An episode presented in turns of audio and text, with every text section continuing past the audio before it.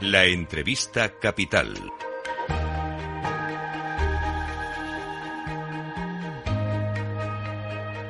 Luis Vicente Muñoz. Vamos a dar mayor perspectiva, vamos a profundizar en el grave problema que afecta a la agricultura europea, agricultura y ganadería. Hoy que siguen las protestas, los agricultores eh, siguen esperando una respuesta y cambios en la política europea. Ya saben que ya se han introducido y se han confirmado, lo confirmaba el comisario Dombrovskis en las últimas horas, algunos cambios en la obligatoriedad del cultivo de barbecho. Bueno, dejar en barbecho las tierras. Ahora se permite efectivamente algunos cultivos que permitieran fijar nitrógeno. Las lentejas son el más conocido. Pero hacen falta más cosas. Y hemos invitado a Capital Radio para comentar esta escena, las posibilidades, lo que se puede esperar, lo que se puede hacer, dónde están los límites, a Clara Aguilera, es eurodiputada socialista, miembro de la Comisión de Agricultura y Desarrollo Rural. Eh, Clara Aguilera, muy buenos días. Muy buenos días. ¿Qué pueden esperar los agricultores, siendo realistas, que haga ahora mismo la política europea por ellos? Bueno, el trabajo en la comisión no suele ser muy rápido habitualmente. Ahora lo que está abierto es un diálogo estructurado, que se llama un diálogo con el sector, para estudiar cuáles son los problemas en profundidad de la agricultura europea. Y la toma de decisiones, eh, que es lo que le importa y lo que le repercute, es en el funcionamiento de la PAC. Lo único que se ha hecho la modificación, como bien ha dicho, de lo del barbecho, que en el caso español específicamente no ayuda en nada, ya le digo, porque el problema de la aplicación de esta normativa de la GAE 8 en el caso español no va a resolver ningún solo problema. Puede que algún país sí, pero en el caso español no. Es decir, bueno, y se ha ofrecido la Comisión con los Estados miembros a estudiar posibles soluciones de modificación de la PAC. Hmm. Pero de momento todo muy lento. Eso parece, incluidas las conversaciones para un tratado de libre comercio con el Mercosur, al que los, sobre el que los agricultores tienen muchos recelos y hay países como Francia que no parecen estar muy dispuestos a, aceptarlo. No, Francia siempre fue muy especialmente combativo contra el acuerdo Mercosur. Eh, curiosamente, digo, porque los acuerdos comerciales, todos, es decir, una gran mayoría, pues tienen problemas para nuestros sectores productivos. Otra cosa es que nos ayuden a las exportaciones, ya que somos un gran continente exportador y España es muy exportadora, pero a lo que es la producción y a la exigencia de la producción europea, los acuerdos comerciales eh, con algunos países no ayudan nada, ya que no tienen los mismos estándares, con lo cual hay una competencia desleal. Pero es verdad que en el caso francés especialmente, y Bélgica diría yo, han sido especialmente combativos mucho más con Mercosur que, por ejemplo, nada que, que decir en Marruecos o que decir en otro tipo de acuerdos. Pero en el caso de Mercosur, ayer Dombrovski, el presidente Dombrovski, nos dijo que ellos seguían trabajando, aunque el eh, vicepresidente Sescovi había dicho que no se iba a aprobar el acuerdo por el momento y que estaba paralizado. Pero eh, no dio la impresión ayer el comisario Dombrovski de transmitir el mismo mensaje, ya que dijo que ellos seguían trabajando con Mercosur.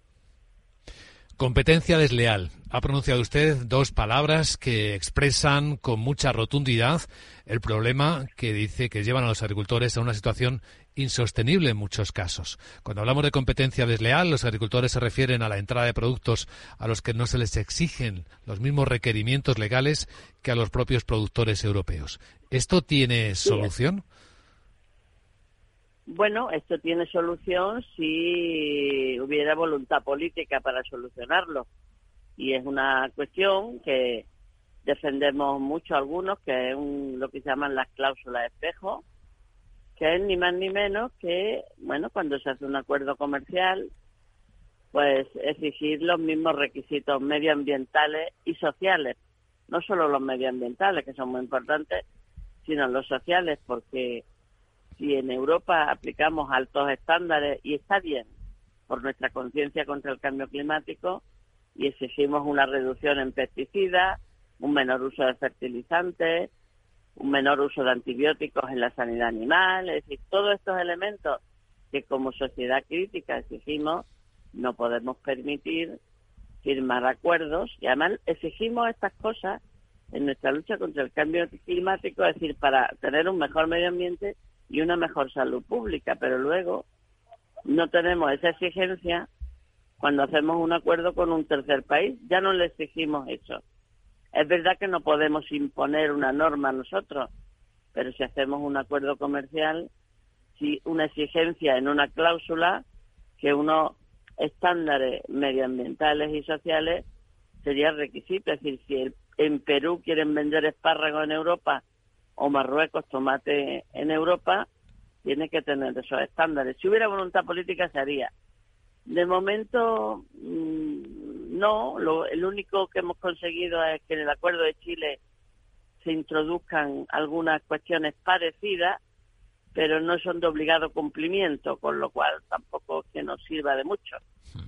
Pero bueno, la política comercial ya sabemos que aparte del comercio, que es positivo, ¿eh? no estoy en contra de la política de los acuerdos multilaterales, sino de hacer un cambio en esa política comercial sabemos que muchas veces se debe también a, posiciones geoestratégicas, ¿no? Hmm. Y por lo tanto no es fácil de cambiar.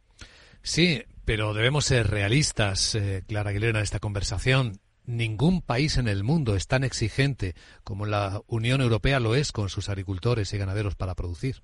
Así que nos obligaría a cerrar las fronteras prácticamente a cualquier importación agroalimentaria exterior, si aplicamos cláusulas espejo. Bueno, pero, mm, pero entonces, eh, bueno, pero a lo mejor lo que tenemos que ser, es decir, yo soy una defensora del Pacto Verde. Otra cosa es que a mí no me ha gustado eh, la manera de, de, acometerlo por parte de la Comisión y los tiempos. Estaban en desacuerdo. Es decir, y, es el Pacto Verde nos obliga a una serie de cosas, pero a lo mejor necesitamos un tiempo más acompasado para que estas obligaciones las hubiésemos podido llevar a cabo en bueno en organismos internacionales donde otros países como usted bien dice también los hubiera cometido porque claro es muy duro para un agricultor mm, de mi provincia de Granada me da igual de Tarragona o de donde sea o de Bretaña es decir de cualquier de Normandía de cualquier sitio exigirle una norma bastante dura unos requisitos bastante duros, es decir, tener una política agrícola que está muy bien y yo defiendo, pero con mucha burocracia y, luego unos estándares además, pues lógicamente sociales, porque tenemos un estándar de bienestar social en Europa que también es muy exigente y está muy bien que lo hagamos. Pero claro, si esto no lo llevamos a las organizaciones internacionales para que esto se vaya provocando un cambio en los demás países, pues la única vía más inmediata que podríamos hacer es ir cambiando con esas cláusulas espejo, de alguna manera. Es decir, no hay otro camino, porque si no, desde luego, si seguimos así, no únicamente por esta causa, ¿eh? pero entre ellas nos vamos a quedar sin una producción agrícola y sin un abastecimiento en Europa. Y desde luego esa no es mi voluntad. Hay algo que sí puede hacer la institución europea, bueno, todas las administraciones, y es una de las primeras reivindicaciones del sector primario, de los trabajadores del sector primario, y es rebajar la intensidad burocrática que ha crecido en espiral de una forma alarmante, hasta el punto de que les lleva una buena parte de su trabajo rellenar papeles. ¿Aquí no se puede hacer algo más eficaz? Bueno, mm, es verdad que eso es una exigencia y llevan toda la razón. Ahí no tengo Estoy absolutamente de acuerdo con ellos en esa demanda. El problema es, yo ya llevo algunas reformas y siempre el planteamiento de la reforma de la PAC es una simplificación y hasta ahora no lo hemos conseguido. Quiero decir que deberíamos de deberíamos de hacerlo y la comisión debería hacer una propuesta más simple pero mm, no ha sido fácil ahí sí se podrían hacer esfuerzos el problema que ahora tenemos es un problema añadido y es que tenemos una PAC que hemos cedido la subsidiariedad en gran medida a los Estados miembros. Por lo tanto, hay una parte que puede cambiar la Comisión Europea y otra parte que tienen que cambiar los Estados miembros con los planes estratégicos. Y esto ahora todavía es más difícil, porque, bueno, hay una parte que depende de los Estados miembros, y además si no se hace de forma igualitaria en toda la Unión Europea, pues tendríamos otro problema en cuanto a la armonización. Es decir, ahí sí que se podían hacer esfuerzos, pero lo digo, no es fácil. Ha sido un objetivo que lleva 20 años reivindicándose, especialmente en los últimos 10 años, pero que hasta ahora no sé si será posible. Yo lo espero, sinceramente, que técnicamente pueda ser así, pero creo que es un tema muy complejo y yo desgraciadamente no sé si veremos alguna cuestión que pueda repercutir en los agricultores de forma inmediata. Bien. Pues eh, Clara Aguilera, eurodiputada eh, socialista, miembro de la Comisión de Agricultura y Desarrollo Rural, le agradecemos que haya compartido su visión hoy en Capital Radio y le deseamos un buen día. Pues muchas gracias a ustedes por invitarme y buenos días a todos.